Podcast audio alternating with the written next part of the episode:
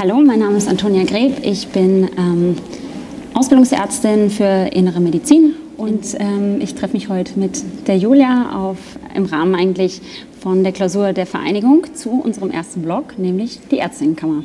Hallo Julia. Hallo, danke für die Einladung. Sehr gerne. Ähm, ich freue mich, dass wir uns hier treffen.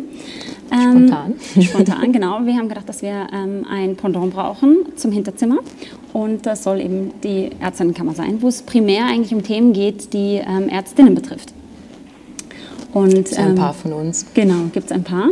Ähm, Julia, vielleicht kannst du dich kurz vorstellen. Gerne. Also hallo an, du kennst mich ja schon, hallo an den Rest. Ich bin äh, Julia Hall, ich bin Turnusärztin in Ausbildung. Ja, freue mich heute hier zu sein und dabei zu sein. Julia, heute geht es ja ein bisschen um Themen, die vor allen Dingen Ärztinnen, ähm, nicht nur, aber auch in Ausbildung betreffen. Ähm, und du hast relativ schlechte Erfahrungen gemacht während deiner Schwangerschaft. Magst du die mit uns teilen? Gerne. Es ist mir mittlerweile ein ganz großes Anliegen, weil ich schon mit vielen anderen Kolleginnen auch schon darüber gesprochen habe und äh, gesehen habe, dass es da einfach noch sehr, sehr viel zu tun gäbe, Nachholbedarf gibt und dass wir doch nicht so modern sind, wie ich eigentlich ursprünglich schon gedacht hatte. Das hat mhm. mich ehrlich gesagt etwas schockiert. Ähm, die, kurze, kurze Geschichte dazu, ich habe meine Schwangerschaft bekannt gegeben, bin eben, wie ich schon erwähnt habe, im Turnus und relativ am Ende schon des Turnus und das Haus, in dem ich bin, hat ähm, eben nicht alle Fächer angeboten, die wir dort äh, die wir absolvieren müssen. Und ähm, als ich meine Schwangerschaft bekannt gegeben habe, war ich kurz vorm Wechsel in ein anderes Haus, um dort ein Fach zu machen, das ich eben dort nicht habe.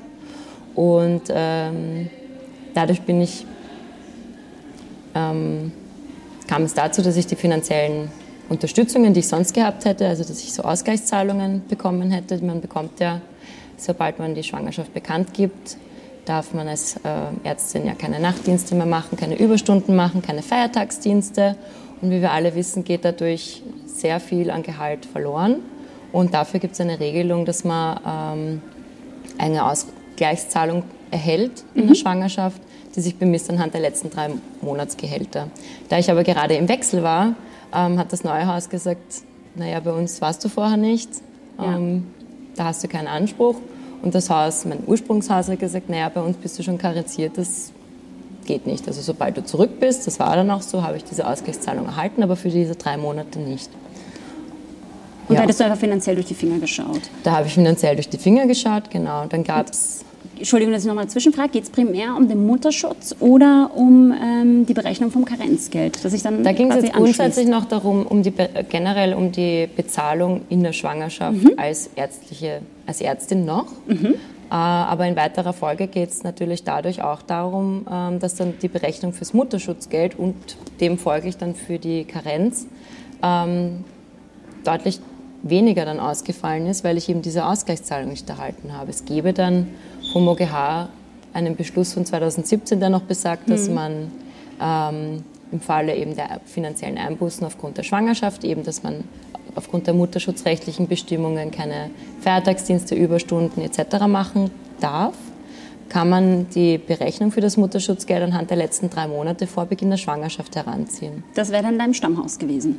Genau, das wäre dann wieder mein Stammhaus gewesen. Das, ähm, auf das habe ich dann eben auch gehofft und habe ja, dann diese drei Monate quasi an Einbußen hingenommen. Ähm, wurde dann aber leider für die mutterschutzrechtliche ähm, Berechnung oder für das Mutterschutzgeld für die Berechnung nicht herangezogen, weil ich im Zeitraum vor Mutterschutz, weil ich ja dann wieder zu meinem Ausbildungshaus zurückgekehrt bin, zwei unterschiedliche Arbeitgeber hatte. Und beide haben im Prinzip gesagt, wir sind dafür nicht zuständig. Beide, naja, ja, das auch. Ähm, aber auch für, die, für, die, für die, dieses OGH-Urteil hat dann laut der Versicherung nicht gegriffen, weil ich mhm. ja zwei unterschiedliche Arbeitgeber hatte.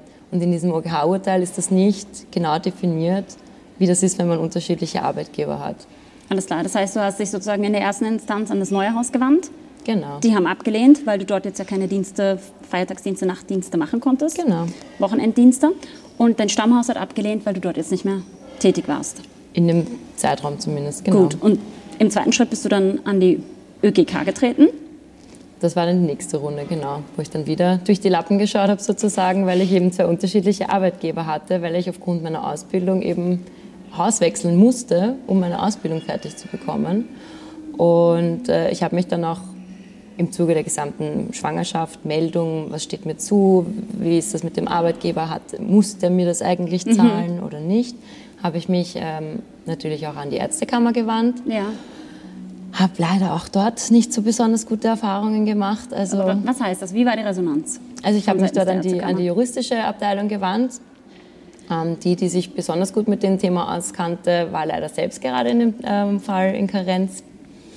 Und ähm, die andere Kollegin, mit der ich Kontakt hatte, hat sich eigentlich nur teilweise ausgekannt, hat mir teilweise falsche Angaben gegeben hat mir versprochen, Dinge nachzurecherchieren und sich dann aber eigentlich nie wieder bei mir gemeldet. Ich habe mich dann noch einmal gemeldet, habe nochmal nachgefragt, es kam dann wieder keine Rückmeldung. Und ähm, ich habe mich dann schlussendlich ähm, dafür entschieden, eine Klage einzubringen gegen die Versicherung Mhm. Und ähm, habe Gott sei Dank eine Rechtsschutzversicherung vorher abgeschlossen. Da gibt es auch ein, ein Video schon vorher dazu, das schon gemacht wurde. Bitte Leute, nehmt sich eine Rechtsschutzversicherung. Es macht wirklich Sinn. Schaut euch das Video an, falls ihr dazu noch keine Idee habt. Aber es macht echt Sinn. Und die haben Gott sei Dank gesagt, sie unterstützen die Klage. Und jetzt haben wir das eben gerade im Laufen. Und du hast dir die Rechtsschutzversicherung extra deswegen genommen? Nein, die hatte die ich schon, schon. Die hatte Glücklicherweise. Ich, zu Beginn meines Turnus ähm, habe ich Super. eine Haftschutzversicherung, eine Rechtsschutzversicherung mhm. genommen und die haben das Gott sei Dank ähm, gedeckt oder decken das gerade okay. Gott sei Dank. Hätte die Ärztekammer dich unterstützt? Gab es da Hilfe? Gab es da Support von der Rechtsabteilung? Hast du dich dort schon schlau machen können hinsichtlich der Argumentation oder ging das dann eigentlich alles über deinen Anwalt? Das ging dann alles über meinen Anwalt. Okay. Also ich habe ja ursprünglich versucht, das über die Ärztekammer mir Hilfe zu holen, mhm. Informationen zu holen. Ich habe mich da einfach weder wahrgenommen noch gut beraten gefühlt und habe mich dann einfach schlussendlich an mhm. meinen Anwalt gewandt. Mhm. Und das Verfahren ist momentan noch laufend? Ist noch im Laufen, genau. Wann rechnest du circa mit einem Urteil? Wie lange kann das das kann man? Das kann man in der Juristerei so schwer sagen. Also okay. ein Jahr wird es wahrscheinlich sicherlich noch dauern. Aber okay. Nur damit wir auch ungefähr wissen, um welchen Betrag es sich da handelt. Ja, weil man wird ja dann auch oft, das wird ja abgetan, ein bisschen als Kleinigkeit, ja, als, als Sorgen, die, die man nicht an die große Glocke hängen muss. Aber um wie viel ging es tatsächlich? Es ging dann schon schlussendlich, nachdem der Mutterschutz sich ja vier, also ja, vier Wochen vor, vier Wochen nach der ähm, Geburt, nein, acht Wochen jeweils, Entschuldigung, acht mhm. Wochen vorher und nachher. Beziehungsweise wenn man in vorzeitigen Mutterschutz geht, kommen da auch noch ein paar Wochen ja, dazu. Da geht es halt wirklich um recht viel Geld. Ich meine, wir müssen uns überlegen, wir verlieren durch diese Nachtdienste, Feiertage etc. haben wir sicher eine Einbuße um circa die Hälfte unseres Geldes. Richtig. Ähm, ja. Und wenn man sich dann überlegt, dass das mehrere Monate sind, wo man dann doch so einen Tausender oder mehr weniger hat, da kommt schon ein bisschen Geld zusammen. Also es ist jetzt kein, keine Kleinigkeit, ähm, um die ich mich da streite. Ja. Und, ähm, und es ist auch dein gutes Recht. Letztlich es war mir einfach wichtig, muss ja. ich ehrlich sagen, weil ich habe einfach gemerkt, ich habe sowohl bei meinen Arbeitgebern oder vor allem bei meinen Arbeitgebern wurde ich einfach dargestellt wie eine Sozialschmarotzerin. Mhm. Auch im Jahr 2021 ist es noch nicht selbstverständlich, dass wir Ärztinnen schwanger werden, dass wir mutterschutzrechtliche Bestimmungen leider haben. Ob wir die gut ja. finden oder nicht, das äh, ist ein anderes Thema. Da können wir mehrere Videos sicherlich noch dazu machen. Aber es ist nun mal so, wie es ist. Und ähm, wir suchen uns nicht aus, dass wir Frauen werden. Und ähm, es ist eigentlich ist es ein Privileg, dass wir Kinder bekommen können und dürfen. Ja. Und das sollte etwas Schönes sein, wofür, worüber man sich freut. Und ich muss sagen, ich habe da wirklich eine Zeit lang sehr darunter gelitten und wirklich Schwierigkeiten gehabt, nämlich auch finanzielle Probleme und mir Sorgen gemacht, okay, geht sich das alles überhaupt aus? Weil ich habe leider nicht äh, das Privileg, äh, aus einer reichen Ärztefamilie zu kommen. Ähm, ich habe leider nicht dieses finanziellen Backup. Und da geht es halt wirklich um viel Geld und da geht es auch um eine gewisse Wertschätzung und Anerkennung. Ja, das absolut. hat absolut. sich überhaupt nicht und deswegen ist es mir wichtig, finde ich toll, dass wir jetzt die Gelegenheit haben, darüber zu sprechen, weil es geht vielen anderen Kolleginnen ähnlich, die halt dann nichts sagen, weil sie einfach nicht die Energie haben, keine Rechtsschutzversicherung vielleicht ja. auch, nicht die Zeit haben. Und das, ist, das darf auf gar keinen Fall untergehen. Absolut. Da muss man wirklich etwas tun. Ja. Wobei man sagen muss, selbst wenn du den Hintergrund gehabt hättest, den finanziellen, da geht es auch ums Prinzip. Letzten Absolut. Endes möchte man auch einfach nicht abhängig sein. Selbst wenn dein Partner oder deine Eltern das Geld hätten, kann es nicht sein, dass man als Frau nur weil man schwanger wird, ja, um seinen Anspruch kommt. Das eine Benachteiligung heißt es. Im, Absolut, Im Endeffekt ja. ist es eine Diskriminierung. Ich habe jetzt gelernt, äh, juristisches Wort für Diskriminierung ist gleichheitswidrig. Sehr gut, ja. Aber das äh, ja, trifft Aber das ganz ist gut, es. natürlich. Das ist Diskriminierung Ja, auf mehreren Ja. Ebenen. Ja. Hast du mit anderen Kolleginnen darüber gesprochen? Glaubst du, dass es ähm, viele andere auch betrifft? Oder ähm, ist da einfach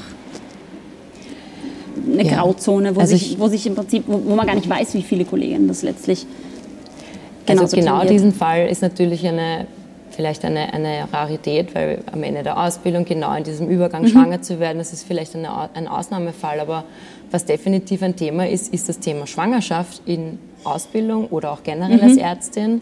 Ähm, da habe ich mit vielen gesprochen, die gesagt haben, weißt du, Julia, ich wäre jetzt schon bereit, eine Familie zu gründen, aber ich bin am Ende meiner Ausbildung, ich komme jetzt nur noch in fremde Häuser, dann komme ich in die Lehrpraxis. Das soll geht das gehen? nicht. Ich Richtig. kriege dann keine Karenz, ich bin da nicht versichert, Ja. ich bin da nicht angestellt, es steht mir nicht zu. Ja.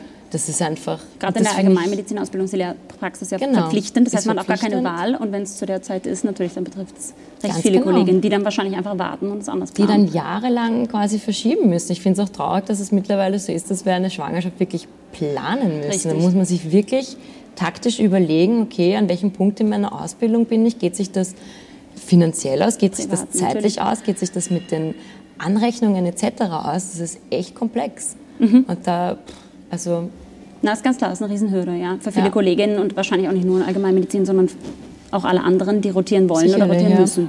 Ja, ganz klar. will ich gar nicht wissen, wie da in der Primar dahinter steht. Habe ich auch schon eine Kollegin gehabt, die erzählt hat, sie hat dem Primar ihre äh, Schwangerschaft mitgeteilt und kam dann zurück und war total sauer. Mhm. Und ich habe sie dann gefragt, wa- was ist passiert, um Gottes Willen. Und sie hat gesagt, "Ah, ich habe ihm gesagt, dass ich schwanger bin. Und seine Antwort war, kann man nichts machen.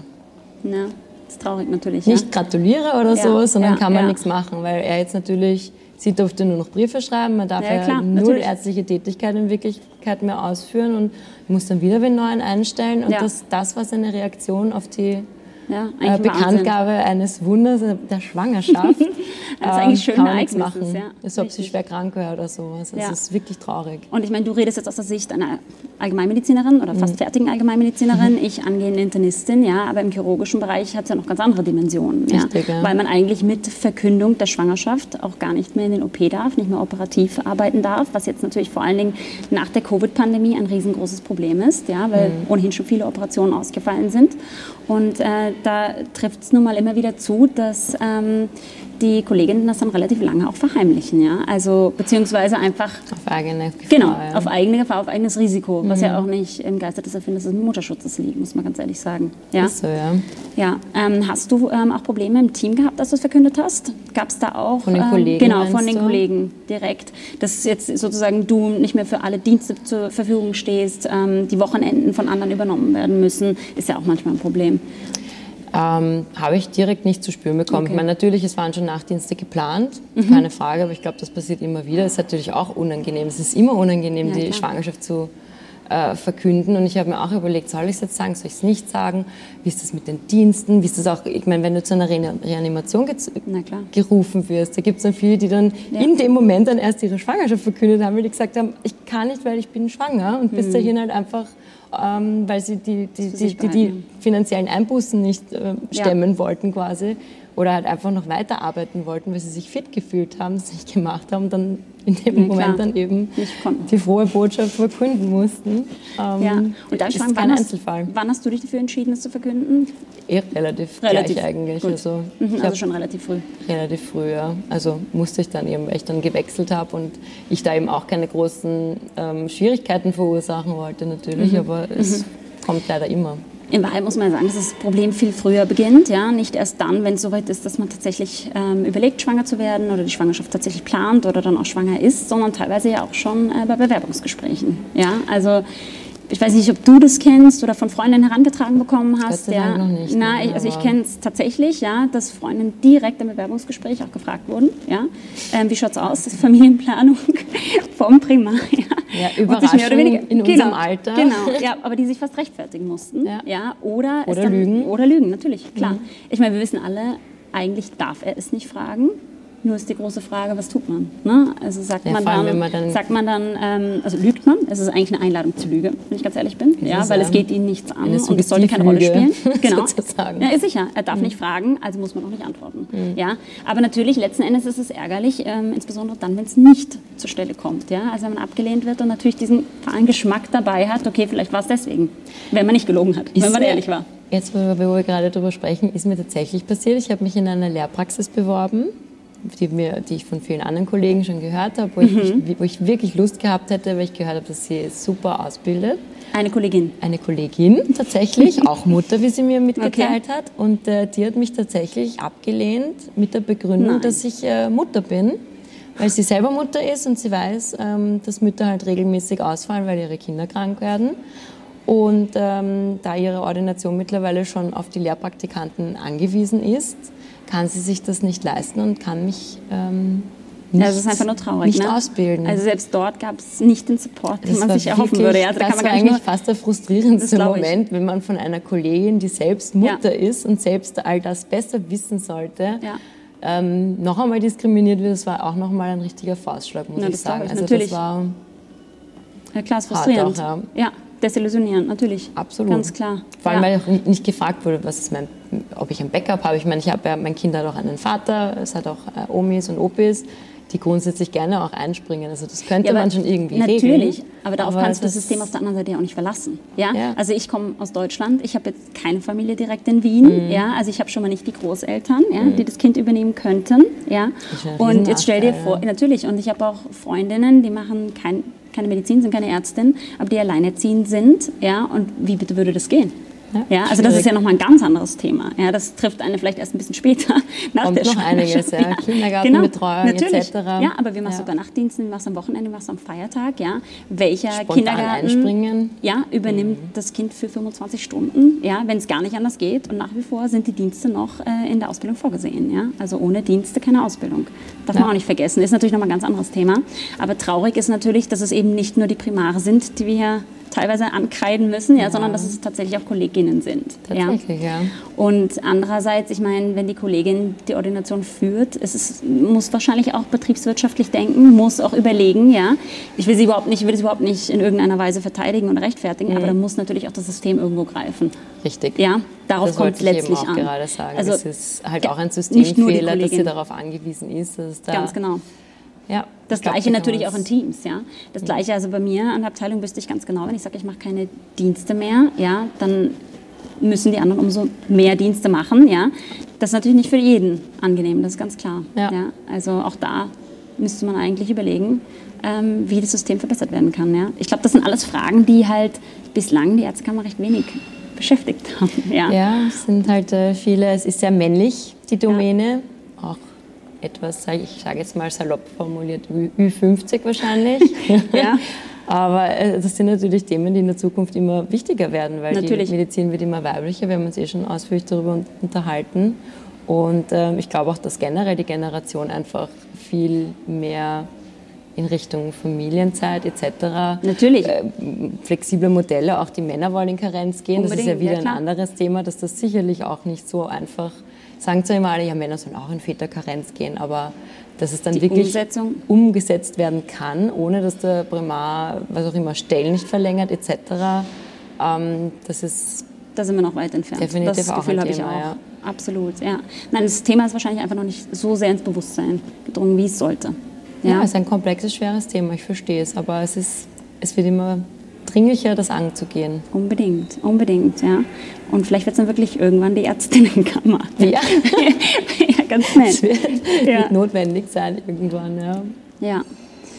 Ähm, noch ein anderes Thema, das habe ich erst vor, also kürzlich erfahren, ja. Ich glaube, das können wir auch teilen, weil es, glaube ich, vielen nicht bewusst ist, dass es überhaupt in Österreich gibt. Ich komme aus Deutschland, da gibt es das auch nicht. Zumindest gibt es die Möglichkeit nicht bis zum Scheidungsfall, ja, ähm, dass die Frauen, wenn sie in Karenz tatsächlich gehen, ja, und während der Zeit dann nicht nur die Gehaltseinbußen haben, die ja trotzdem stattfinden, das ist ganz klar. Es geht ja jetzt nur um die Bemessungsgrundlage, sondern gleichzeitig haben die Frauen, was viele nicht bedenken, ja auch die Pensionsansprüche nicht, die sie sonst in dieser Zeit leisten würden, ja. Und in Österreich gibt es tatsächlich das Gesetz, ich glaube seit 10, 15 Jahren, ja, ähm, dass Frauen ähm, die Gehaltsansprüche, also die Hälfte eigentlich der, der Pensionsansprüche so rum, ähm, des Partners ähm, bekommen können, wenn der Partner dazu bereit ist. Ja? Und die traurige Wahrheit ist, ja, dass im letzten Jahr das ca. 2000 Mal beantragt wurde nur. Ja. Und ich glaube, das ist ganz Thema, wichtig, dass es nicht nur um das Gehalt geht. Ja. Man hat also nicht nur die direkten Gehaltseinbußen, man hat nicht nur die Ausbildungszeit, die sich natürlich verlängert. Ja. Deswegen natürlich auch die Karriereeinbußen. Ja. Oder vielleicht wird man auch noch sagen, also bestraft, wenn man weniger in OP kommt. Ja. Auch danach, weil man eben nicht so einsetzbar ist. Vielleicht will man nur Teilzeit arbeiten, da wird man ab 11 Uhr vielleicht gar nicht mehr in eine OP eingeteilt, weil man sagt, das bringt nichts, die muss abgelöst werden. Mhm die sollen die Ambulanz bitte. Ja, also man nicht nur all das hat man, sondern man muss immer im Hinterkopf behalten, ähm, Altersarmut ist oft weiblich ja, und die Pensionsansprüche fallen auch weg. Wenn der Partner nicht bereit ist zu sagen, alles klar, ich unterstütze dich während der Zeit, genau wo du für unser Kind in Karenz gehst und ähm, dafür könnten wir die Pensionsansprüche, die ich generiere, halbieren, was ich recht fair finde. Aber ich glaube, es ist einfach noch gar nicht ins Bewusstsein getreten. Ich fände es ganz ehrlich fair, wenn die Frauen die volle Pension in der Zeit beziehen. Das wäre noch viel besser, ja. Weil Karenz ist Karenz. Natürlich. Ja auch, ähm, die, die Gehaltsstufe läuft in der Karenz zum Beispiel weiter. Immerhin. Aber die Pensionsansprüche bleiben stehen, weil man Aber, nicht die Sozialbeiträge ja, einzahlen kann. Ja. Wäre was, Und das man anheben sollte. Mit absoluter Sicherheit, ja. Ich finde auch ein erster Schritt wäre ja nur, dass äh, eine Widerspruchsregelung kommt, dass wenn sich beide nicht mit dem Thema befassen, die Frau automatisch zur Hälfte die Pensionsansprüche bekommt. Oder so, ja. Das wäre mein erster Schritt und im zweiten. Also es gibt viel zu tun. Ich glaube, wir sind uns einig. Definitiv eine lange Liste an Hausaufgaben genau. für uns alle. genau. Und wir können alle äh, Kolleginnen primär, aber natürlich auch Kollegen, ähm, denen das Thema wichtig ist, äh, nur auffordern, falls sie Interesse haben, falls sie Feedback uns geben wollen, jederzeit. Uns ist das Thema wirklich wichtig. Ähm, wir treffen uns regelmäßig, einfach um äh, uns auszutauschen und ähm, ja, freuen uns über jeden, der auch Interesse hat. Nicht aufgeben. Kämpft für euer Recht. Alles klar. Danke, Julia. Danke dir. Tata. Super.